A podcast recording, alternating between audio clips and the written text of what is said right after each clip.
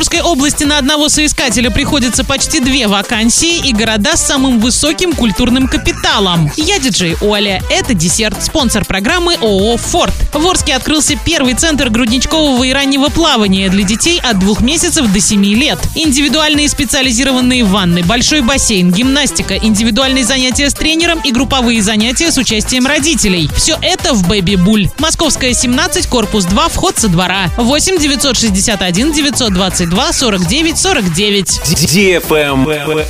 News. В России к концу 2022 года на рынке труда сложился рекордный дефицит соискателей. В среднем в четвертом квартале на каждого безработного россиянина приходилось сразу две с половиной вакансии. Это максимальный показатель с 2005 года. Сокращение числа вакансий произошло в 68 регионах. Однако эта тенденция не коснулась Оренбургской области. Так, численность незанятых в декабре 2021 года в Оренбурге составляла 15,5 тысяч человек, а в декабре 2022 – 9 600. Количество вакансий также изменилось. В 2021 году 15 227, в 2022 – 16 018. Получается, что рост числа вакансий составил 5%, а на одного соискателя в Оренбурге приходится 1,7 вакансий. Наибольшее число вакантных мест на одного безработного в Тульской области, Еврейской автономной области и Ленинградской области. В то же время в 9 регионах наоборот наблюдается дефицит рабочих мест. Сложнее всего найти работу в Ингушетии, Чечне и Дагестане. Travel Guide. Эксперты провели исследование и назвали города с самым высоким культурным капиталом. Интересно, что лидируют в списке не Санкт-Петербург и Москва. В рейтинге учитывалось не только наличие и разнообразие культурной инфраструктуры в городах, но и то, насколько охотно и часто жители ею пользуются. Так, первое место в рейтинге принадлежит Петрозаводску. В тройке лидеров также Белгород и Томск, а первую пятерку замыкают Архангельск и Вологда. В топ-10 были включены Саранск, Якутск, Калининград, Екатеринбург и Иркутск.